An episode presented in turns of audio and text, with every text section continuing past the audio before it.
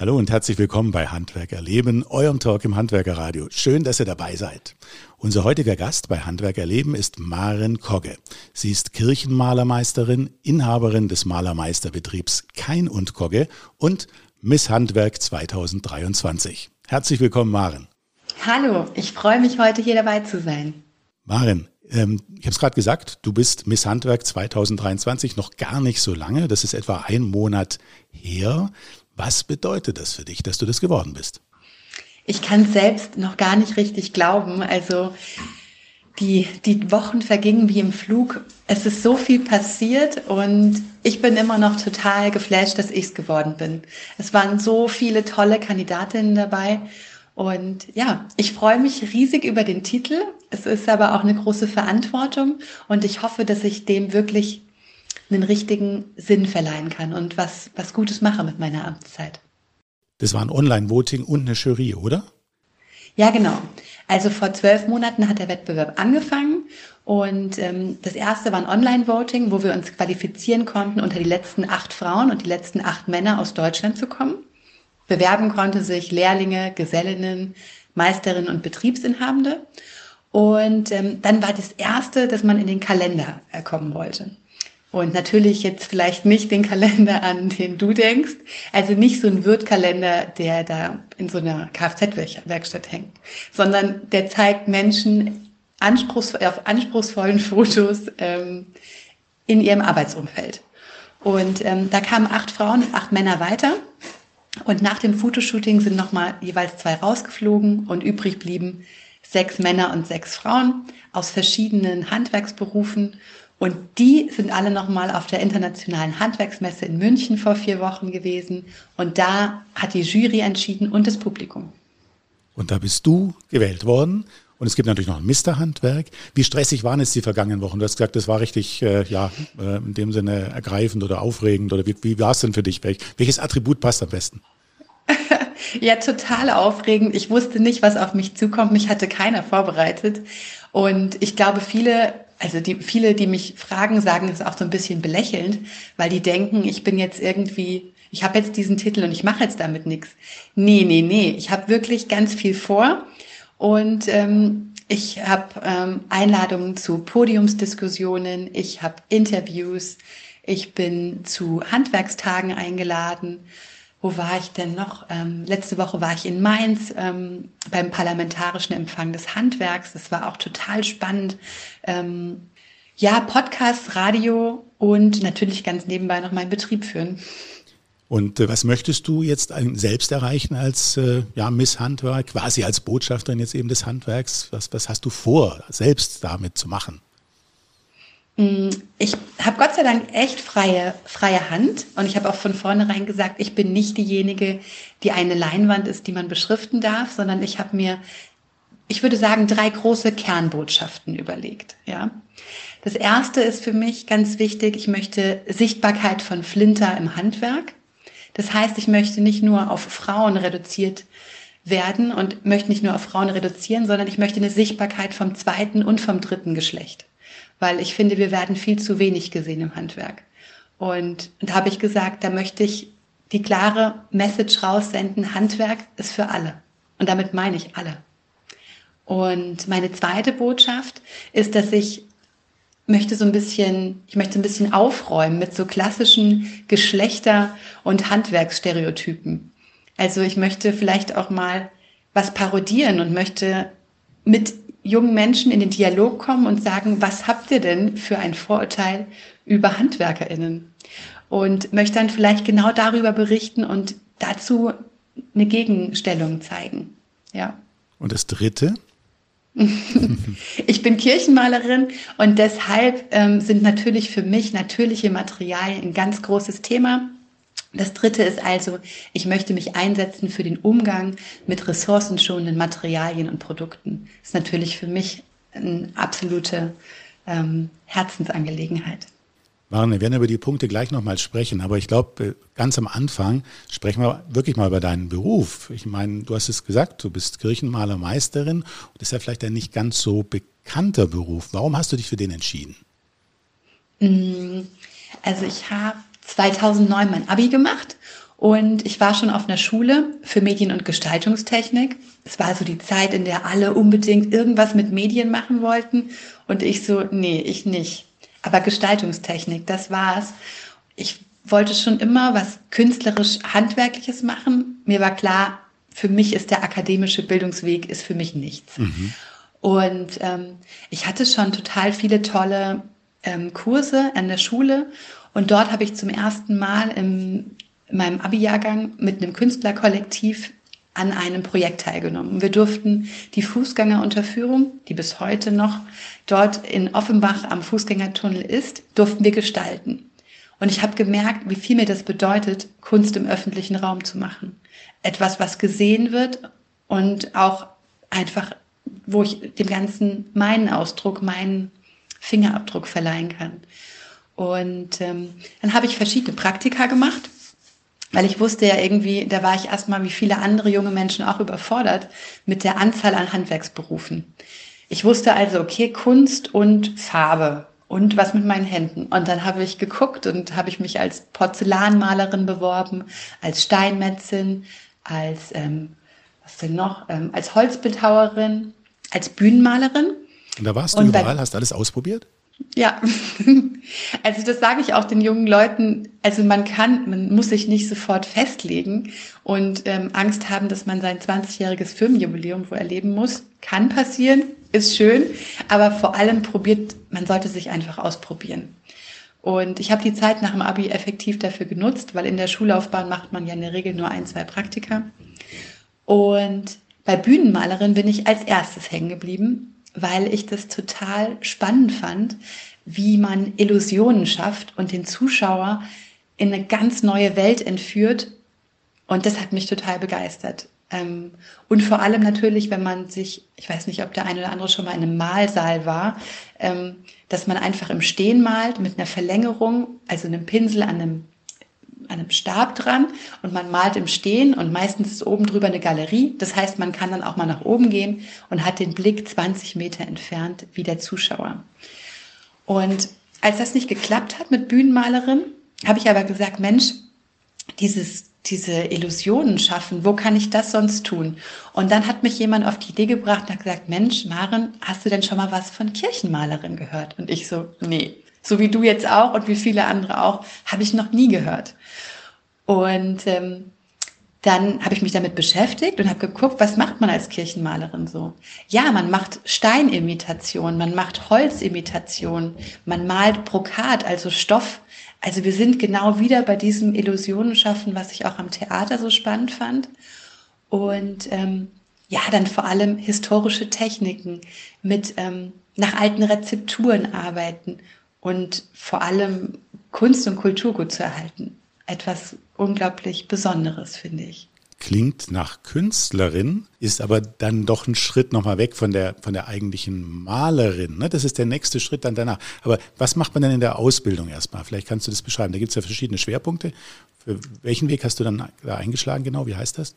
Ich stoße mich noch ganz kurz äh, an der Künstlerin. Ich definiere mich selbst als Handwerkerin. Ganz klar. Also das Schwierige ist, Kirchenmalerin zu finden, weil es nämlich tatsächlich, wir gehören zur Malerfamilie. Das heißt, ich bin Malerin und Lackiererin, dann kommt ein Bindestrich, wenn man das Ganze sucht, in der Fachrichtung Kirchenmalerei und Denkmalpflege. Und umgangssprachlich sagt man dann, ich bin Kirchenmalerin und Denkmalpflegerin. Und das hast du dann richtig gelernt, hast die Ausbildung dazu gemacht äh, und hast aber dann gesagt, ich möchte gerne weitermachen und hast die Meisterschule besucht. Da gibt's, du hast vorhin gesagt, du warst in Offenbach, das heißt, du kommst eigentlich aus dem Hessischen, richtig? Ja, ich bin eigentlich äh, hessische Frohnatur, genau. Und vom Apfelwein bin ich ähm, übergelaufen zum bayerischen Bier, ja. Genau, und da ist die Meisterschule, ne? Ja, genau. Also Kirchenmalerin kann man ähm, in mehreren Bundesländern in Deutschland lernen. Es sind aber die meisten Kirchenmaler in Bayern angesiedelt. Das muss man ganz klar sagen. Deshalb war für mich, als ich mich dann beworben habe, habe ich insgesamt drei Ausbildungsplätze zur Auswahl gehabt und musste dann nur entscheiden, welche Region soll das werden? Niederbayern, Franken oder Oberbayern. Und da habe ich mich damals für einen Betrieb entschieden in der Nähe von Freising. Und die Ausbildung geht drei Jahre lang. Viele, ähm, das, es herrscht irgendwie äh, dieses ähm, diese Idee, dass man sich erst, also dass man klassisch Malerin lernt und sich erst im dritten Jahr spezialisiert. Nein. Also es ist von vornherein schon eine ganz andere Ausbildung als die des klassischen Malers, wie ihr das vielleicht kennt, der Malerin. Ähm, das heißt, was passiert in der Berufsschule? Man kann natürlich in drei Jahren nie alles durchlaufen. Das heißt, wir haben vielleicht mal mehr Kirchen oder man ist vielleicht mal mehr in der Burg oder in einem Schloss unterwegs. Und man versucht natürlich alle Kirchenmaler denselben Input zu geben. Das heißt, da werden nochmal bestimmte Techniken vertieft. Zum Beispiel Gravieren lernen wir, also verschiedene Gravurtechniken auf Kreidegrund. Das kommt vielleicht in den drei Jahren nie vor oder auch in der ganzen Kirchenmalerlaufbahn nicht, aber ich muss sie erkennen, ich muss sie sehen und falls es passiert, müsste ich wissen, wie ich sie ähm, wieder rekonstruiere. Das ist zum Beispiel ein Teil. Was lernen wir noch? Ja, natürlich das Marmorieren von der Pike auf. Also wie kann ich etwas so ausschauen lassen, als wäre es Stein? Ähm, dann die Holzimitation. Das ist auch immer wieder abwechselnd. Ähm, in der Gesellenprüfung kommt immer jedes Jahr entweder Stein oder Holz dran. Also das gehört zu unseren Basics. Die Gravur kommt auch immer in der Gesellenprüfung dran. Dann Vergolden, ein großes Thema. Ähm, natürlich gibt es den Vergolder, die Vergolderin auch als einzelnen Beruf, aber von uns ist es auch eine Sparte, die wir können müssen. Und da unterscheiden wir in Ölvergoldung und Polimentvergoldung. Polimentvergoldung ist auf Holz. Also wenn ihr zum Beispiel in der Kirche ähm, einen Altar seht, ein Tabernakel, eine Figur, dann ist es ja meistens eine holzgeschnitzte Figur oder auch mal aus Gips. Und dann ist das eine Polimentvergoldung. Die würde aber nicht standhalten im Außenbereich. Also wenn ihr zum Beispiel durch die Stadt flaniert und seht beim Bäcker so große goldene Brezen oder einen Schriftzug, dann ist das eine Ölvergoldung. Das heißt, dort wird einfach lackiert, Hochglanz und dann das Blattgold appliziert. Ein großes Thema, was auch noch in der Gesellenprüfung drankommt, ist die Graumalerei oder auch Grisaille genannt. Das heißt, wir lernen mit verschiedenen ähm, Farbtönen zum Beispiel eine Architektur zu imitieren. Das kann eine Säule sein, das kann ähm, ja alles Mögliche sein. Ich versuche was Einfaches zu finden. Ähm, ich hatte damals zum Beispiel einen ähm, barocken Spiegel, den ich äh, damals malen musste. Und wir lernen, wie man diese Farben perfekt nachmischt, weil das ist nämlich ein großer Kernpunkt. Wir müssen unsere eigene künstlerische Handschrift ja eigentlich abhaken als Kirchenmaler und müssen genau das imitieren, was wir vorfinden. Wir müssen sehen, wie hat er den Pinsel gehalten, wie hat er die Farben gemischt, der oder diejenige, die daran waren und müssen uns genau darauf einlassen und das perfekt imitieren. Also wir sind einfach gute Faker, sage ich immer. Das klingt total spannend. Äh, ich will jetzt gerne mit dir schon fast über die Aufträge sprechen, die, die da so anstehen, aber vielleicht machen wir noch kurz den Blick auf die Meisterschule nochmal. Was ja, lernt man dann da noch? Also die Meisterschule, das ist die Besonderheit, äh, die gibt es nur in München. Das heißt, egal ob man von oben Husum kommt oder unten aus Südbayern, alle kommen nach München. Und ähm, da geht man nochmal wirklich in die Tiefe rein. Also zum Beispiel ähm, Figuren fassen. Also wenn wir über Figuren fassen reden, dann meinen wir das Anmalen von Figuren. Manchen sagt das nichts. Das heißt, zum Beispiel hat man in seiner Ausbildung noch nicht so viel, ist man noch nicht so die Tiefe gegangen, sondern hat vielleicht nur mal ein Gewand gefasst, also nur die Kleidung. Und dann geht man ganz speziell drauf und fasst Gesichter. Also das Inkarnat, ähm, der Hautton von Karne, Fleisch, ähm, lernt man ganz ähm, intensiv. Ja, wie, wie sieht ein gotisches Gesicht aus? Wie sieht ein barockes Gesicht aus? Man geht noch mal viel tiefer in die Kunstgeschichte rein, ähm, in Stilmerkmale. Also das wird noch mal, ja, das sind so die Perlen der Meisterschule. Ich spüre schon deine Begeisterung für, für, deinen Beruf. Aber vielleicht schauen wir tatsächlich mal vielleicht auf einen Auftrag für, in der Kirche. Wenn du, wenn du so einen Auftrag bekommst, dann gehst du rein und guckst erst mal. Und dann, also wenn ich in Kirchen gehe, sehe ich natürlich immer riesige Flächen. Ich stelle mir vor, oh, das dauert aber bestimmt ganz schön lang, etwas dort zu restaurieren, etwas wieder herzurichten. Oder nehmt ihr kleine Teile daraus, die er macht. Wie, wie muss man sich das vorstellen, so als Laie? Mm, okay. Wir bin ich auf dem Holzweg gerade? Nein, voll, nein, nein, vollkommen, du bist Peter, du bist vollkommen richtig. Ich versuche es, ähm, ich versuche nur manchmal nicht zu fachsimpeln und euch die Dinge ganz einfach versuchen zu erklären. Also pass auf, man unterscheidet in zwei große Teile und zwar entweder die Ausstattung oder die Raumschale. Ausstattung ist das, was du meinst, nämlich alles, was mobil ist, alles, was sich bewegen kann, von der Figur bis zur Kirchenbank, ähm, vielleicht der Ambo, also wo der Pfarrer steht. Ähm, die Kanzel kann ich meistens nicht mitnehmen, aber sie zählt auch zur Ausstattung. Also alles, was ich normalerweise bewegen kann. Es sind Ausstattungselemente und die könnte ich mit in die Werkstatt nehmen. Und das geht auch ganz gut. Ich sage immer, das ist so eine schöne Winterarbeit. Wir müssen immer nur darauf achten, dass wir ungefähr dieselben Temperaturen schaffen. Das heißt, wir haben ein Klimaprotokoll. Wir gucken, dass die Figur hatte in der Kirche so und so viel Grad. Dann gucken wir, dass die auch dieselbe Gradzahl bei uns in der Werkstatt bekommt. Damit wir hier keine großen Temperaturschwankungen haben und zum Beispiel auf einmal das Gesicht abplatzt. Das wollen wir natürlich nicht. Wir wollen ja, wir wollen sie ja wieder schön machen. Und dann ähm, lagern wir die praktisch von der Kirche zu uns um, bearbeiten die, restaurieren die, das kann alles Mögliche sein, von einem abgebrochenen Finger. Es kann auch nur eine Reinigung der Figur sein oder auch mal ein Gold, was abgeplatzt ist, was wieder ergänzt wird. Genau. Und dann gibt es die Raumschale. Die Raumschale ist alles, was Decke und Wände sind. Das heißt, klassisch normalerweise Kalkarbeiten, Kalktechniken. Also, wenn ein Stückchen Putz runtergeplatzt ist, dann werden wir wieder einen Kalkputz drauf machen. Und ähm, wir haben aber auch oft natürlich zum Beispiel die Hohlkehle oder den Stuck ja in einer anderen Farbe, der wird dann farbig abgesetzt. Stuckergänzungen machen wir auch. Ja, und ähm, Deckengemälde zum Beispiel, ja. Ist es denn da mit den Temperaturen? Da kann es ja auch mal frisch werden in so einer Kirche. Also wird dann auch geheizt, wenn ihr dort seid? Also wir hatten ja manchmal das Glück, dass wir die Bankheizungen anmachen können. Aber wenn ich ehrlich sein soll, das bringt nicht besonders viel. Also meine Azubine, die jetzt angefangen hat, der habe ich als erstes erstmal ein paar gute, eine gute Thermounterwäsche empfohlen, ein paar beheizte Sohlen und ich habe auch noch so eine ziemlich coole beheizte Weste. Und die mache ich an, dann ist es ein bisschen wie Sitzheizung im Auto. Aber das macht den Farben nichts, wenn, wenn ihr kühl, ähm, also relativ frisch, wenn es kühl ist, wenn ihr da eure Arbeiten vornehmt. Wir haben, ähm, wenn wir zum Beispiel an einem Altar haben wir Holzschollen, die abgeplatzt sind und wir müssen die wieder hinleimen. Dann haben wir zum Beispiel so einen kleinen Babykocher dabei. Dann müssen wir natürlich Sachen warm machen. Aber die erstarren natürlich auch relativ schnell wieder. Aber wir arbeiten genau dort mit den Temperaturen, die wir vorfinden. Ja.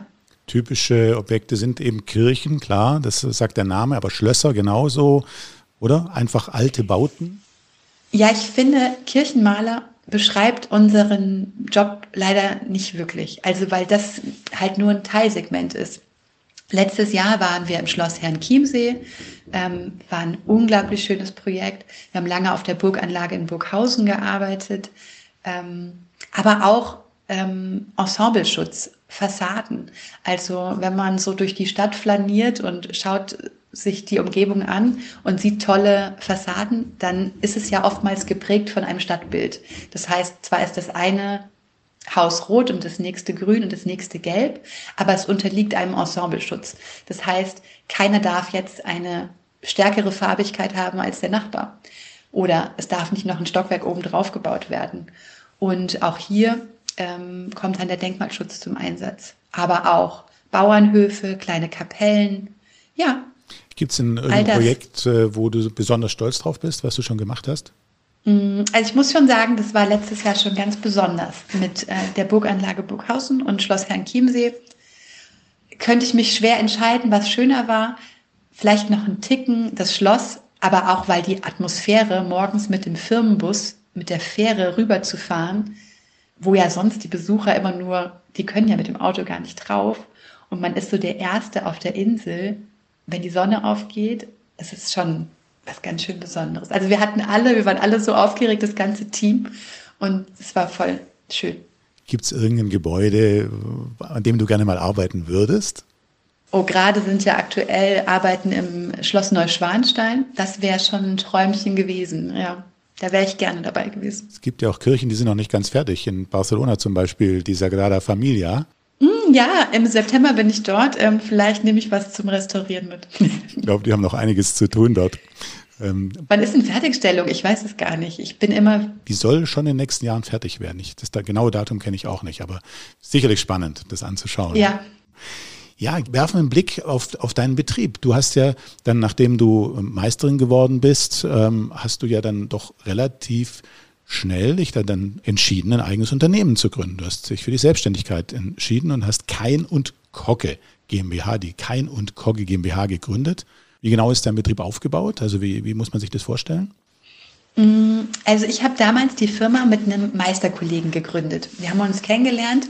Er war Maler, ist Maler und ähm, ich als Kirchenmalerin. Man kann aber auch auf den klassischen Maler den Kirchenmalermeister oben draufsetzen. Und so sind wir uns begegnet in der Meisterschule in München.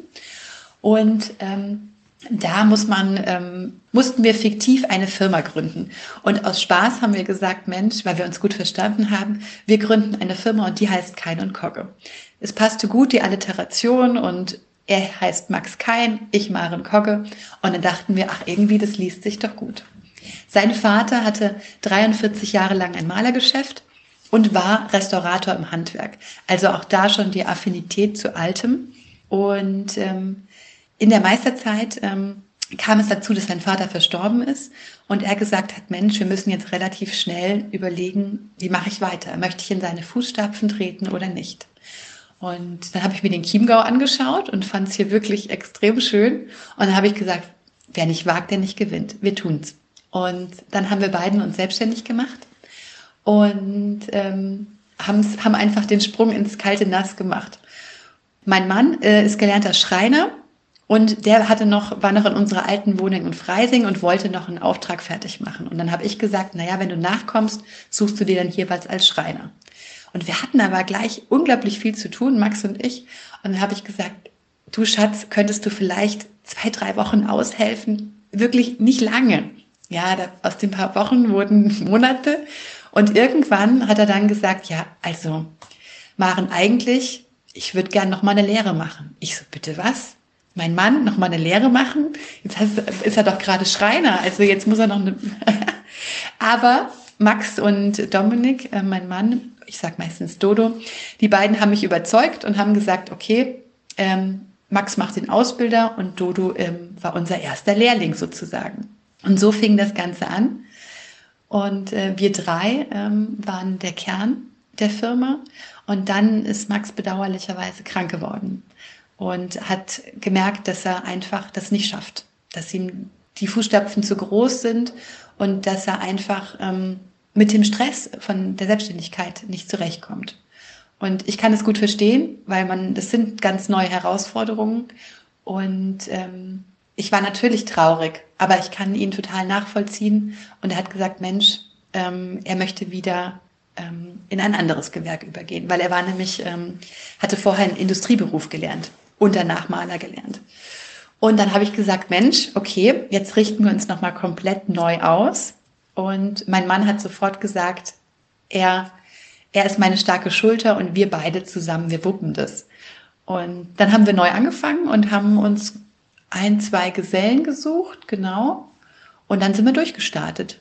Du hast gesagt, da gibt es dann schon Herausforderungen. Was waren jetzt so die Herausforderungen für dich, für euch? bei der Gründung dann und bei, bei dem weiteren Auf- und Ausbau? Ja, also was waren die größten Herausforderungen? Hm. Also natürlich am Anfang ist man so, man kommt von der Meisterschule und ähm, man hat natürlich fiktiv Aufträge geplant und bearbeitet. Aber wie viel der eigentliche Büroaufwand ist, die Bürokratie dahinter, welche Versicherungen brauche ich? Also das erste Jahr ist man ja so beschäftigt mit Unternehmerhaftpflicht, ähm, dies und das brauche ich.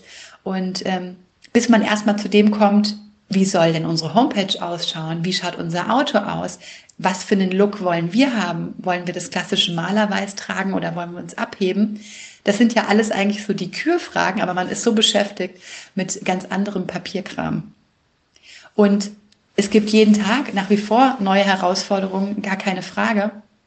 Und auch ähm, Mitarbeiter zu finden, ähm, die geeignet sind und die Lust haben auf ein junges, dynamisches Team, die muss man auch erst finden. Und da haben wir leider auch die Erfahrung gemacht, dass natürlich immer wieder leider uns auch ähm, ja, tolle MitarbeiterInnen verlassen, einfach weil natürlich hier und da sie einfach ein Angebot bekommen, vielleicht auch aus der Industrie, die sagen, ich zahle halt nochmal ein Tausender mehr. Und dann sage ich auch, ich würde das dir gerne zahlen, aber das ist halt einfach nicht drin. Also da muss man wissen, wie viel Passion ist es und es muss jedem zum Leben reichen, gar keine Frage. Also jeder braucht Butter auf dem Brot, aber Handwerk hat halt viel mit Leidenschaft zu tun und da muss ich mich, muss ich mich entscheiden, möchte ich lieber am Band stehen und vielleicht etwas Fließbandartiges arbeiten oder etwas Vorprogrammiertes oder kann mein Tag variabel und aufregend und vielfältig sein? Also da muss ich wissen, welchen Weg gehe ich. Du bist gern auf dem aktuellen Stand, hast aber wenig Zeit? Wir halten dich auf dem Laufenden, was für das Handwerk diese Woche wichtig war. Der DHZ-Wochenrückblick zu hören auf dhz.net und überall, wo es Podcasts gibt. Jetzt bist du ja Miss Handwerk geworden und kannst äh, den Beruf äh, ja auch nochmal raustragen in die Öffentlichkeit. Ich habe auch äh, mitbekommen, dass du auf einer äh, Berufsmesse warst und da eine ganz besondere Erfahrung gemacht hast äh, bezüglich Schüler und Eltern. Vielleicht kannst du das mal erzählen. Ja, ich gehe immer wieder auf Berufsinfomessen aber das war was, was so eindrücklich war, dass es mir wirklich im, äh, so in Erinnerung geblieben ist. Und zwar war das ganz toll aufgebaut. Es ging den ganzen Tag die Infomesse, aber der Vormittag war so gestaltet, dass die ähm, Kinder und Jugendlichen der Schule alleine konnten. Die konnten herumlaufen, Sachen ausprobieren, bei den Schreinern Vogelhäuschen bauen. Ähm, und bei uns konnte man einen Bilderrahmen vergolden mit Schlagmetall, Silber, Kupfer und Gold, weil ich gesagt habe, Mensch, Handwerk muss man nicht nur sehen, man muss es wirklich ergreifen können. Und der Nachmittag war so gestaltet, dass die Kinder nochmal ihre Eltern dazu holen konnten. Also gemeinsam konnten sie dann nochmal zeigen, Mensch, hier Mama, Papa, ich habe hier diesen Stand gesehen. Und ähm, auch mit der einen oder anderen war ich am Vormittag total interessiert im Gespräch gewesen. Und am Nachmittag hat man dann gemerkt, wie die Eltern ganz bewusst die Kinder an unserem Stand vorbeigeschoben haben. Und einer sagte auch ganz, äh, ganz ähm, deutlich und laut, also nee, du machst mal was Gescheites. Und es hat mich wirklich, ähm, das macht mich sehr traurig. Und ich habe ihn aber dann tatsächlich zur Rede gestellt und ich habe ihn gefragt, was er an meinem Beruf nicht gescheit findet. Weil ich möchte den Dialog und ich möchte diesen Austausch ähm, auf jeden Fall haben und ich möchte Vorurteile abbauen. Genau, ich würde jetzt würde mir auch gerade überlegen, wie ist die Lösung? Also was kann man tun? Im Endeffekt geht es ja darum, die Eltern doch davon zu überzeugen, dass es eben ein toller Beruf ist. Ja, also ähm, erstmal dachte er natürlich, ne, wir pinseln halt nur was an. Also im Rheinland sagt man ja zum Beispiel, ähm, also Kollegen von mir sind dort, sagt man auch nicht Maler oder Maler und Lackierer, man sagt Anstreicher. Ist ja irgendwie jetzt auch kein schönes Wort. Ähm, ist gleich wie bei Landstreicher, ja, sind wir da. Ähm, und der Vater hatte das Gefühl, es ist halt nur jemanden, der irgendwie gerade so einen Pinsel in der Hand halten kann. Und dass man halt auch einfach nie besonders schön ausschaut. Also die Maler, die meisten, die man kennt, die sehen halt auch irgendwie barzig, fleckert. Ja, die haben halt hier oder da mal ein kleines Pünktchen ähm, und sind vielleicht jetzt auch mal staubig. Aber das gehört dazu. Aber ich habe ihm dann vor allem erzählt, wie glücklich das macht. Ja, und wenn man die Bilder sieht äh, ähm, von, von den Skulpturen, die, die von euch restauriert werden, zum Beispiel ein Engel, ähm, das ist beeindruckend, das zu sehen. Ich glaube, die Kunst besteht tatsächlich dahin in der Kommunikation und der Aufklärung. Also was wirklich, wie euer Beruf wirklich sich darstellt, welche Möglichkeiten es da ja, gibt. Ich habe dann auch zu ihm gesagt, ähm, aber Sie fahren doch auch in den Urlaub, habe ich zu ihm gesagt. Und dort fotografieren Sie Sachen und da gehen Sie doch, da gehen Sie doch in Denkmäler und schauen sich äh, Dinge an. Und dann sagt er ja.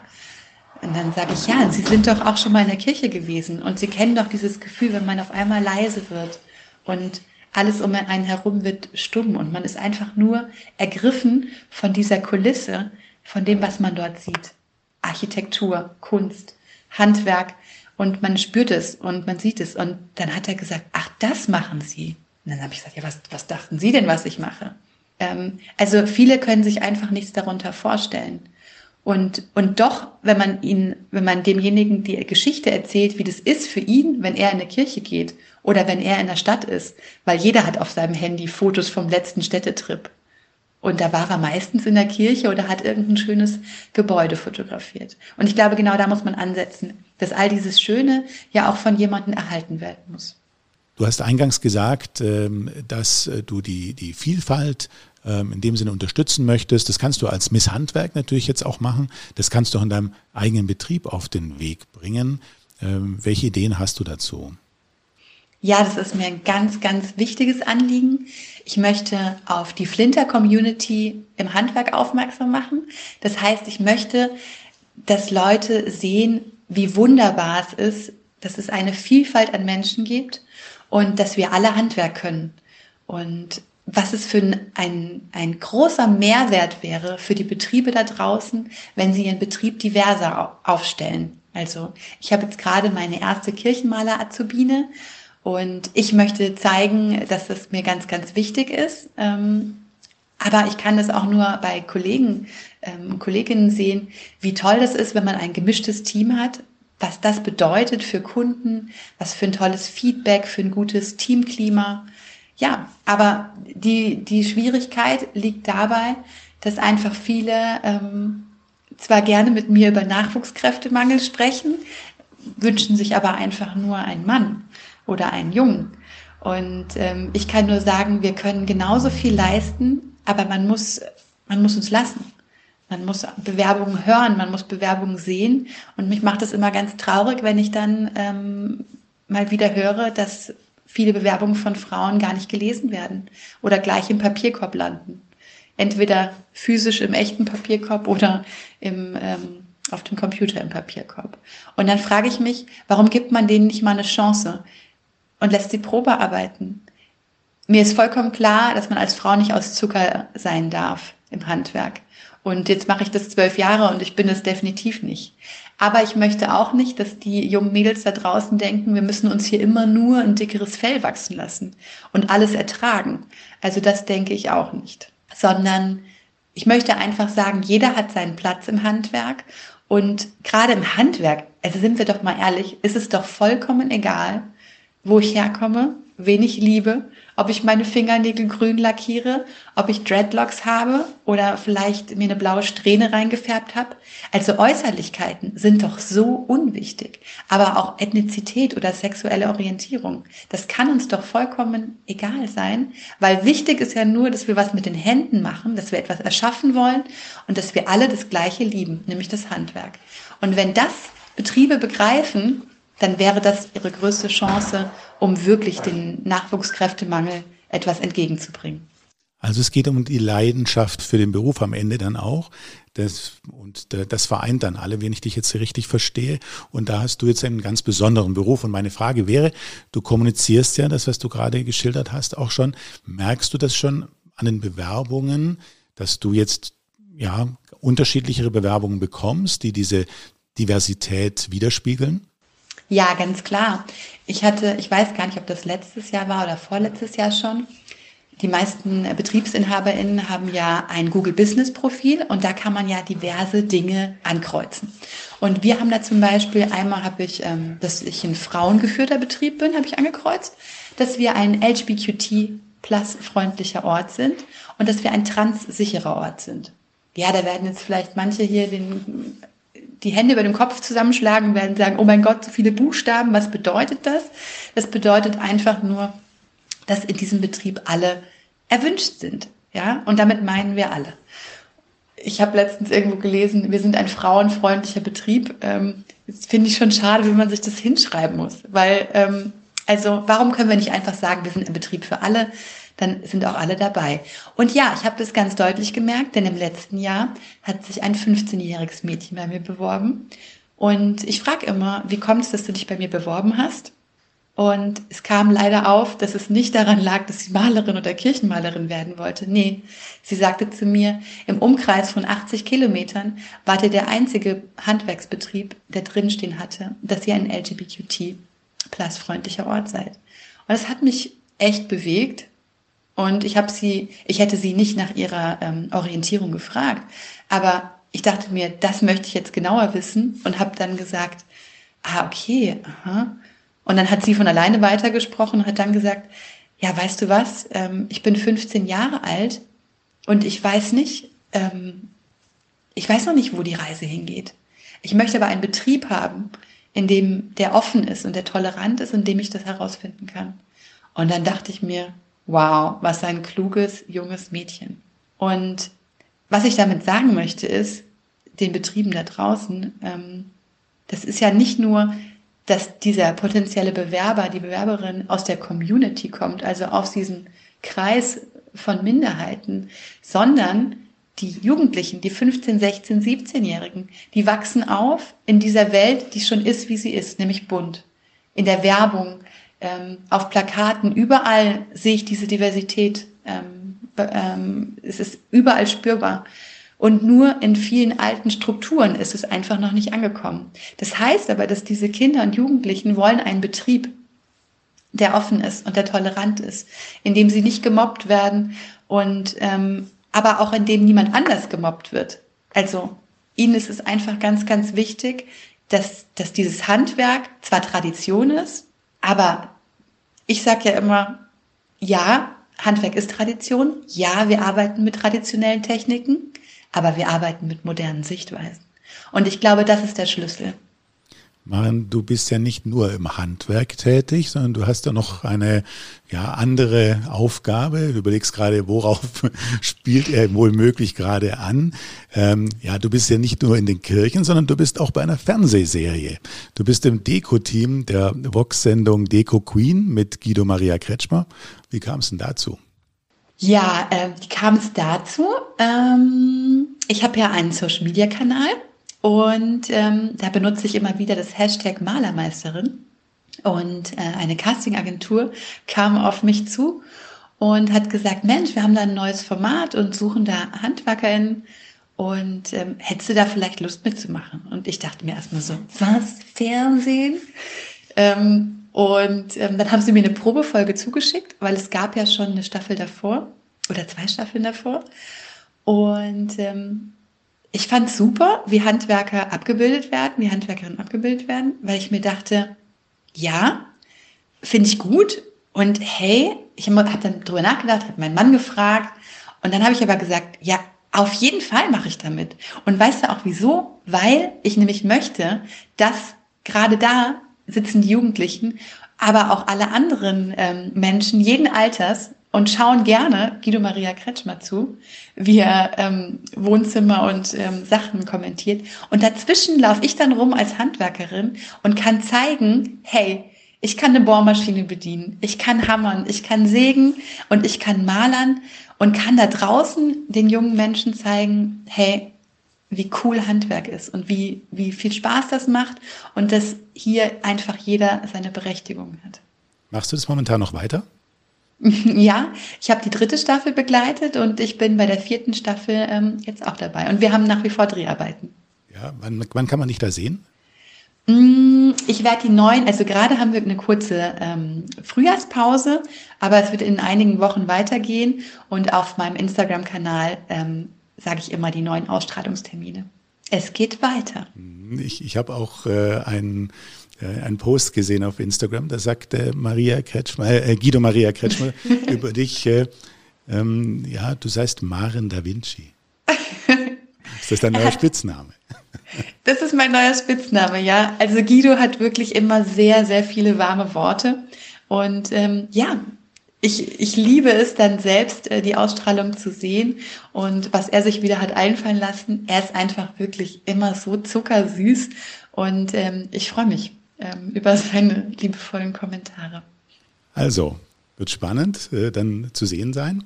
Äh, jetzt habe ich äh, noch ein paar ähm, Abschlussfragen zum Schluss. Das war zum quasi so der erste Teil. Jetzt kommt noch mal einer mit ein paar kürzeren, kompakteren Fragen, wobei die erste ist noch ein bisschen ausführlicher. Das ist die Frage, wenn du noch mal tauschen könntest, wenn du überhaupt tauschen könntest, mit irgendjemandem einen Tag oder eine Woche, mit wem würdest du gerne mal tauschen? Ganz egal, ob das beruflich ist oder kann alles Mögliche sein. Mit wem würdest du einfach gerne mal tauschen, weil es dich einfach interessiert? Mich fuchst es bis heute, dass ich als Steinmetzin tatsächlich damals eine Absage bekommen habe. Und ähm, dass ich dafür, dass sie damals gesagt haben, ich bin dafür körperlich zu schmächtig. Aber die alte Miss Handwerk 2022 ist Steinmetzin, Luisa Lüttig. Und wenn ich sehe, was die alles anstellt, da würde ich sehr gerne mal ein Praktikum bei ihr machen. Das müsste doch mal drin sein. das wäre was. Ich frage sie mal. Genau. Dann, dann ähm, eine Frage auch mit äh, der Bitte einfach ganz kurz und kompakt darauf zu antworten. Äh, du kommst ja aus Hessen und du bist jetzt im Bayerischen zu Hause. Aber was ist jetzt für dich Heimat? Oder wo ist Heimat oder was bedeutet überhaupt Heimat für dich? Am Ende ist Heimat für mich da, wo mein Mann und meine zwei Hunde sind. Hast du ein Vorbild? Oh, mir fallen so viele tolle Frauen ein, die ganz große Dinge bewegt haben, sich für Gleichberechtigung eingesetzt haben oder auch für Frieden, für Freiheit. Ich würde das nicht gerne auf eine Person münzen. Was bedeutet Glück für dich? Gesund zu sein und natürlich auch selbstbestimmt. Ja, gesund, selbstbestimmt sind für mich, glaube ich, zwei ganz wichtige Sachen. Ja. Maren, vielleicht, äh, bevor ich zur allerletzten Frage noch komme, ähm, vielleicht kannst du noch mal ganz kurz sagen, für diejenigen, die jetzt vielleicht im Augenblick überlegen, ob sie deinen Beruf machen möchten.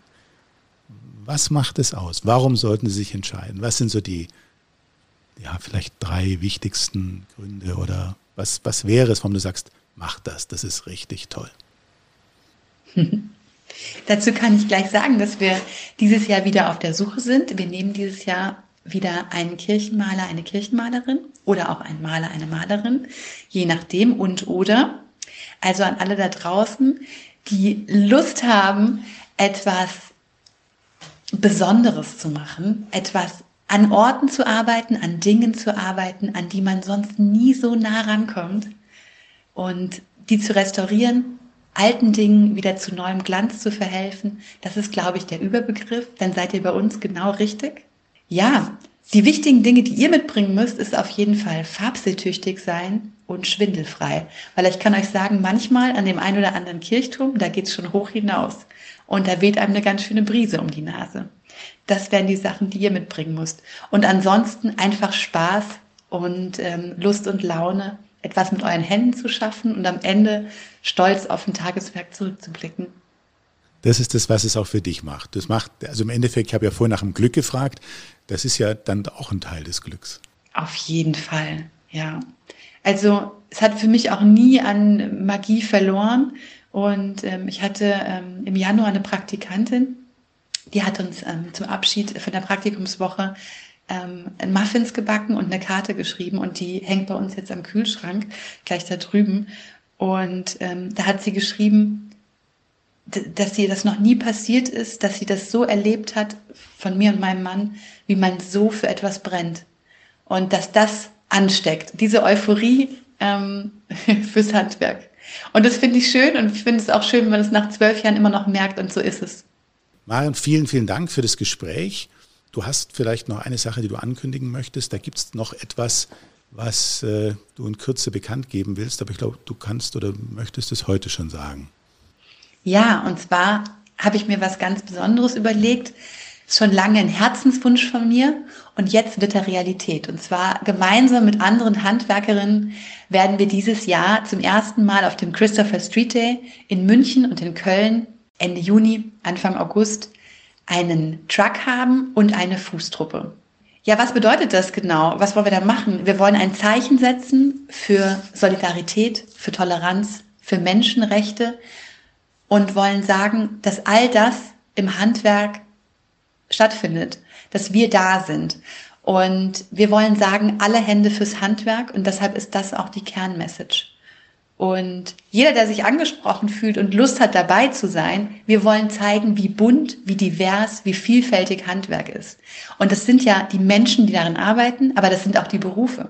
Und meine Idee ist meine Vision ist es, dass möglichst viele Leute in ihrer Berufsbekleidung kommen. Also die Landschaftsgärtner in, grün, die Elektriker in, in blau und die Schornsteinfegerin in schwarz und äh, Maler und Maler in weiß.